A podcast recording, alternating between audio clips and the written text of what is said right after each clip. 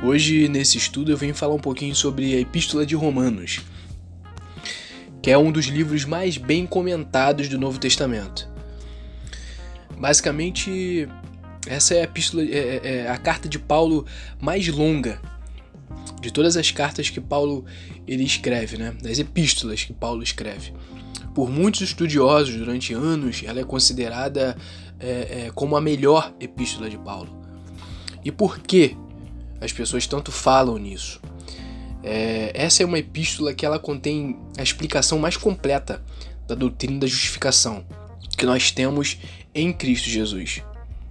E o mais legal disso tudo é que ela contém muitos ensinamentos sobre as doutrinas de salvação e tem muita aplicação dessas doutrinas na nossa vida atual. Isso nos inspira a seguir mais é, é, seguir da forma correta a Cristo. Então, basicamente é isso. Quem foi que escreveu o livro de Romanos? Bom, Paulo foi o escritor do livro, porém, é, nessa época, a época da sua escrita, ele utilizou um escrevente, né, uma pessoa para escrever para ele, que foi um homem chamado Tércio. E como que a gente sabe disso? É que Tércio ele escreve a sua própria saudação aos santos romanos é, quase no final do, do, das epístolas, né, lá no capítulo 16 de Romanos. E isso é um fato importante para nós gravarmos. É, quando e onde ele foi escrito, esse livro? Isso também é importante para gente. Paulo ele escreve essa epístola é, perto do fim da sua terceira viagem missionária. É, alguns dizem né, que ele escreveu essa epístola durante os três meses que ele permaneceu em Corinto. Isso está entre uma data aí de 55 e 56 depois de Cristo. E essa epístola ela foi escrita e dirigida diretamente aos membros da igreja em Roma. É, em Roma existia uma congregação, né, e aí Paulo escreve diretamente para esses membros da igreja em Roma. É, a gente não sabe é, é, é, como se deu a origem da igreja em Roma, né? a gente não tem historicamente isso assim de uma forma clara explicada pra gente, mas tudo indica que a igreja de Roma ela foi fundada provavelmente logo depois do dia de Pentecostes, né? Quando os judeus eles iam visitar Roma, é, é, é ouviam é, Pedro pregar, né? E acabaram então depois de conversões é, é, criando uma igreja. Aí você se pergunta, peraí, mas poxa, Paulo não foi a Roma, né? De forma alguma. Porém, ele, mesmo não indo, ele escreve essas saudações, essa, essa saudação, né, aos aos membros, essas pessoas que ele conhecia, né? Que ele ia interligando as amizades, ia conversando com um com o outro.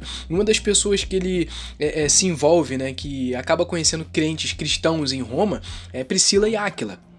Basicamente, quando a gente lê o livro, a gente acha assim, poxa, peraí, mas Paulo teve algumas razões para escrever. Sim, a gente basicamente, quando estuda o livro de Romanos, a gente coloca em três parâmetros importantes para que Paulo tivesse escrito essa epístola é, um dos principais fatos né, é que Paulo sempre quis pregar em Roma. Ele sempre quis visitar a cidade de Roma, né? mas é, é, ele não, nunca foi. Então, um dos principais fatos para ele ter enviado essa epístola foi para ele ter preparado a sua futura chegada em Roma. Futura chegada que não aconteceria, né? Que não aconteceu. O segundo fato importante é que ele quis esclarecer e defender os seus ensinamentos. E o terceiro fato, é, é, e para mim é o mais importante de tudo nessa epístola de Romano, é que ele consegue promover através da epístola a união entre os judeus e gentios, membros da igreja daquela época. É, e essa é uma, uma das questões que o livro, a Epístola de Paulo, ela bate muito. É, é, não muito tempo depois de, de Paulo escrever essa epístola, é, os cristãos judeus que tinham saído, tinham sido expulsos de Roma né, pelo imperador Cláudio, isso está no livro de Atos, capítulo 18, eles começaram a, a voltar para Roma e para as congregações cristãs predominantes, né? Só que predominante, é, é, é predominantemente compostas por gentios e não por judeus.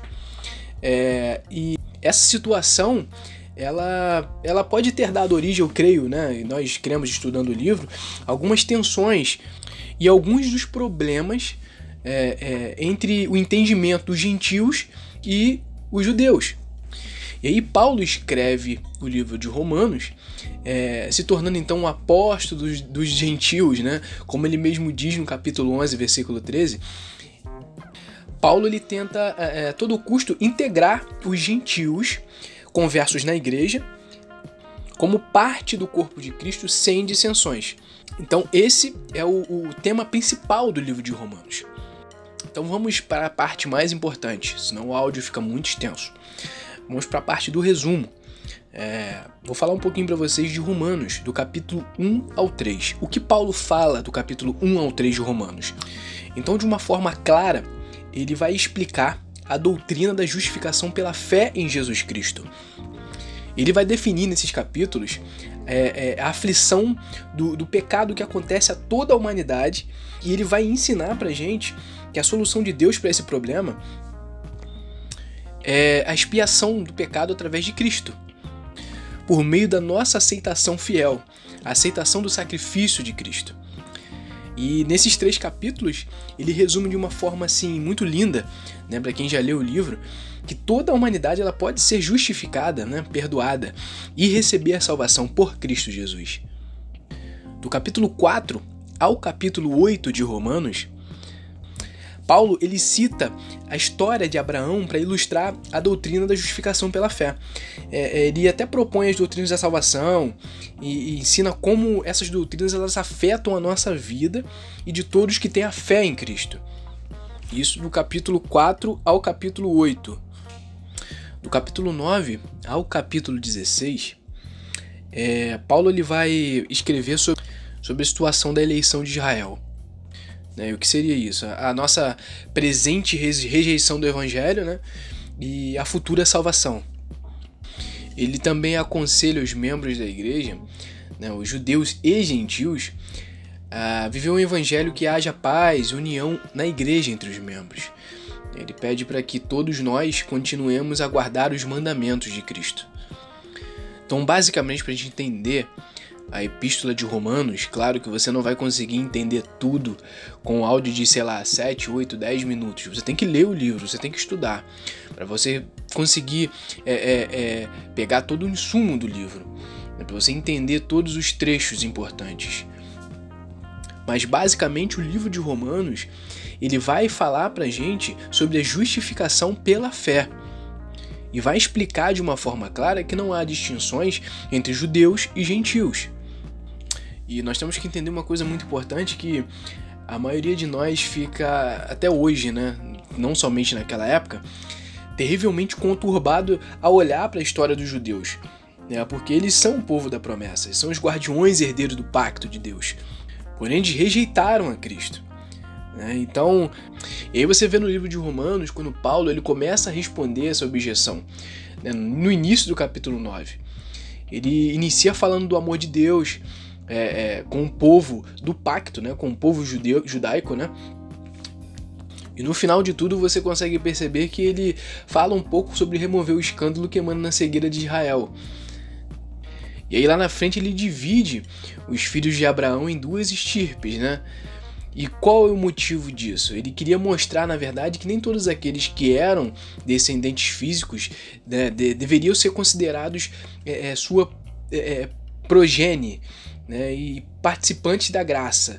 Mas ao contrário, é, é, mesmo sendo estrangeiros, né, de se convertessem seus filhos, uma vez introduzidos no pacto pela fé, existia porém uma salvação para eles. Né? E aí entra como um exemplo disso tudo a história de Jacó e Isaú né, que Paulo vem nos remeter. E aí entra o básico da eleição divina, qual nós devemos considerar como a fonte de toda essa questão que nós falamos aqui. Enfim, para a gente finalizar esse áudio que já está muito extenso, é um livro que eu recomendo para que todo cristão, para todo aquele que quer ter uma vida diferenciada em Deus, leia. Leia o livro de Romanos uma, duas, três, quatro vezes, quantas vezes você precisar, até que você consiga entender todo o seu conteúdo, porque é um livro assim muito lindo, repleto de informação importante para nossa vida cristã. Amém? Graça e paz.